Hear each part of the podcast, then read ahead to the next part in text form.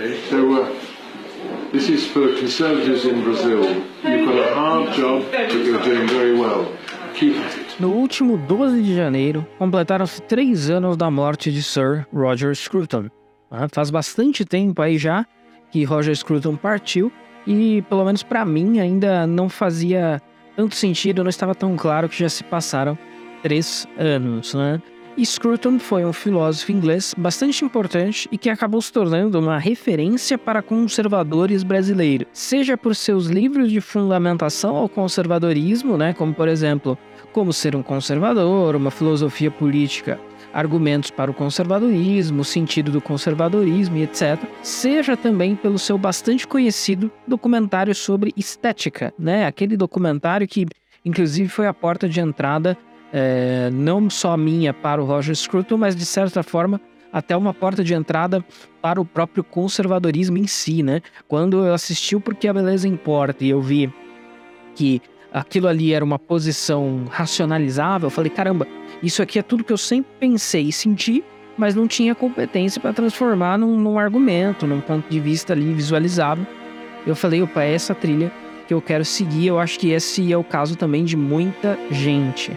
No documentário, surpreendentemente encomendado pela BBC, que, para quem não sabe, é uma rede de TV estatal da Grã-Bretanha, né? então o governo encomenda muitos dos materiais que são apresentados na BBC, Scruton elabora uma refinada defesa da beleza e sua importância para a vida e as artes, argumentando que na contemporaneidade temos apenas um culto ao feio e um desejo de rompimento de tabus que acaba caindo na rotina, perdendo a sua função, né? Então é até compreensível que a arte tem uma função de quebrar tabu, mas se só faz isso, acaba a quebra de tabu acaba virando ela própria um tabu, né? E aí a gente tem um problema, perde a função. Apesar desses dois destaques, Scruton deu contribuições importantes para outras áreas da filosofia, como a filosofia analítica, que é uma linha filosófica que se aprofunda em questões lógicas e linguísticas, diversos aspectos da estética, às vezes ali que passaram só foram resvalados, né, no porquê a beleza importa ou até nem apareceram, como reflexões filosóficas sobre a música e a arquitetura. Então o Scruton aprofundou muito nisso, escrevendo livros a esse respeito. E ele também escreveu é, romances, literatura e compôs duas óperas. Bem antes de cair nas graças de conservadores brasileiros, Scruton fez coisas grandiosas. Durante a década de 1980, coordenou uma rede clandestina de leitura e reflexões acadêmicas em países da Cortina de Ferro, o que lhe rendeu uma homenagem na Hungria pouco antes de morrer e a Medalha de Mérito da República Tcheca, primeira classe, do então presidente Václav Havel em 1998. A rede clandestina contou com a presença do próprio Scruton e de Jacques Derrida e Anthony Kenny, então, é, o Scruton, né, muitas vezes tem aquela imagem do conservador inglês, aquela coisa meio pomposa, cheia de circunstância e até uma coisa assim meio é, almofadinha. Na verdade, o Scruton meteu a mão e a cara na lama e colocou a pele em risco para usar aquele conceito do Taleb e coordenou aí uma rede de leitura de material anticomunista nos países comunistas, né? Então, tanto para quem acha que o Scruton é meio almofadinha, ou para quem acha que vai resolver os problemas do Brasil e salvar a civilização ocidental com o hashtag no Twitter, fica aí também a mensagem e a imagem que o Roger Scruton deixou para nós é, em vida, né? Então, e talvez esse aspecto da vida do Scruton não tenha sido tão bem explorado quanto poderia e quanto deveria, né? Esse é o problema é, do Brasil, né? Uh, no Brasil, tentaram transformar o Scruton numa espécie de Foucault do conservadorismo, né? O Foucault, ou Marx, talvez, né? Um Foucault, um Marx uh, da, da, da direita do conservadorismo. E quando você vai além da lacrada invertida, né? Da mitada, você acaba percebendo e acaba aprendendo que o conservadorismo, né? Se for isso, aquilo que você, que nós, que as certas pessoas querem aderir como uma, uma forma coerente de pensamento e de enxergar algumas questões do mundo, esse conservadorismo ele não é ideológico e ele não pode, por definição, ter o seu Marx, o seu Foucault, né? Porque o conservadorismo não funciona dessa maneira, né? Ele não funciona desse jeito. Então, é muito bem-vindo que o Scruton tenha se popularizado tanto no Brasil, né? Quando ele veio para cá, isso foi mencionado para ele e ele ficou um tanto quanto surpreso e tal. Uh, mas é, é, eu acho que o saldo dessa, desse bom recebimento do Scruton no Brasil é positivo. Entretanto, aqui, né, tudo no Brasil acaba tendo algum desvio, acaba ficando um pouquinho torto, né, não fica perfeitamente reto. E a recepção, o fato de, do Scruton ter se tornado uma referência aqui no Brasil não é diferente. Então, não é para tratar como um ídolo, totem, uma vaca sagrada, mas alguém que, se você quer pensar conservadorismo racionalmente, né? Para além da mitada e para além de uma coisa meramente intuitiva e instintiva, o Scruton com certeza é um cara que vale a pena colocar na sua rota de leitura, assim como Russell Kirk, Eric Feglin, Chesterton e tantos outros autores. Pouco antes de morrer, né, em decorrência de um câncer em 2020, Scruton visitou o Brasil, onde se tornou best-seller. Embora exista algum debate sobre o quanto conservadores brasileiros podem se espelhar no conservadorismo inglês, pois este se baseia nas tradições anglo-saxônicas, ao passo que o Brasil tem suas tradições ibéricas, é inegável a contribuição que os livros de Scruton deram para o escasso debate sobre conservadorismo que existe no Brasil. Quem primeiro me falou do Roger Scruton foi o falecido Daniel Brilhante Brito.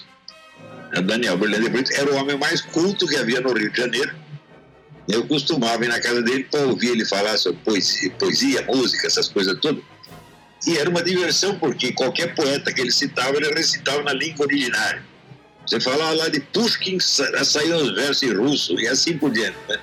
É, e ele um dia saca esse livro, Pensadores da Nova Esquerda, Thinkers of the New Left, do Roger Scruton. Eu não sabia quem era Roger Scruton, levei o livro para casa e quando li fiquei absolutamente maravilhado porque ele era um homem assim que em cinco páginas ele destruía um filósofo de esquerda, assim, não sobrava pedra sobre pedra, um negócio assim, arrasador. Né? Ele tinha um treino lógico maravilhoso, da, treino lógico da escola, escola analítica, né? E que ele dominava, de trás para dentro. Então ele, para ler um texto e perceber as inconsistências, era um negócio incrível. Vale lembrar que o nosso querido professor Olavo de Carvalho já citava as obras de Scruton na década de 90, reforçando sua importância e relevância. Direito, você saber o que é direito, você precisa investigar onde isso existe como fenômeno constituído. Por exemplo, eu é, recomendo que você é, leia, por exemplo, os livros de um filósofo inglês chamado Roger Scruton. Scruton era dizer, um dos ideólogos do Partido Conservador Inglês. Então, para você saber o que é direitismo, você tem que procurar onde existe. No Brasil nunca existiu direitismo, meu Deus do céu. Né?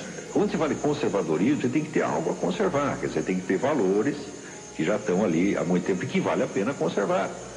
Na Inglaterra você tem leis que têm lá 800 anos de, de idade e que representam direitos sagrados das pessoas. Então, tem que ter um partido conservador que defenda essas coisas para não vir aí um, um, um, politiqueiro, um Hitler, um Stalin, um Lenin tirar isso deles. Isso aí não está certo. Quer dizer, a ideia de conservadorismo está ligada, vamos dizer, a valor são valores religiosos, morais e culturais. Aqui no Brasil, esses valores nunca entraram, portanto não tem conservador nenhum aqui. Você como é que vai ser conservador sem nada para conservar, meu Deus do céu? Que bobagem é essa? Esses camaradas só querem conservar, conservar, conservar e aumentar a sua conta bancária. Por que bobagem? Então, esse é um destaque importante também, né? O conservadorismo inglês, ele surge como é, é, esteira da tradição de pensamento, né? Da, da tradição inteira de pensamento inglesa, britânica que é uma tradição de empirismo, de ceticismo. Essa é uma tradição que não é nossa, né? não é brasileira porque não é lusa, né? não é ibérica, né? não é portuguesa nem espanhola. Isso quer dizer que a gente deve pegar o Scruton e jogar fora? É claro que não, mas a gente deve também é, levar a essa ideia de conservadorismo inglês com alguma ressalva. Por fim, como uma justa homenagem e uma belíssima e verdadeira descrição daquilo que o Roger Scruton representou, eu quero citar aqui uma frase dita pelo Theodore Dalrymple a respeito é, de Scruton logo após sua morte. Né? Então cito aqui as palavras de outro conservador do mesmo calibre de Scruton que refletem muito bem o que o nobre Sir Roger Scruton foi em vida. Né? No caso, essa frase é do Theodore Dalrymple. Ele disse: A obra de Scruton é tão abrangente que chamá-lo de homem da Renascença me parece inapropriado. Ele publicou livros sobre Kant e Spinoza, sobre a obra Tristão e Isolda, de Wagner, sobre a estética da música e da arquitetura, direitos dos animais, vinhos, caça, a importância da cultura, a natureza de Deus, a relação dos homens com a natureza e sobre muitos outros temas. Escreveu romances, pequenos contos e duas óperas. As palavras do Dr. Johnson para o epitáfio de Oliver Goldsmith vêm à mente. Foram poucos os estilos por ele inexplorados, e em todos eles deixou sua marca, nos disse Theodore Dalrymple sobre Sir Roger Scruton, palavras aí com as quais concordamos e julgamos bastante justas para descrever Roger Scruton.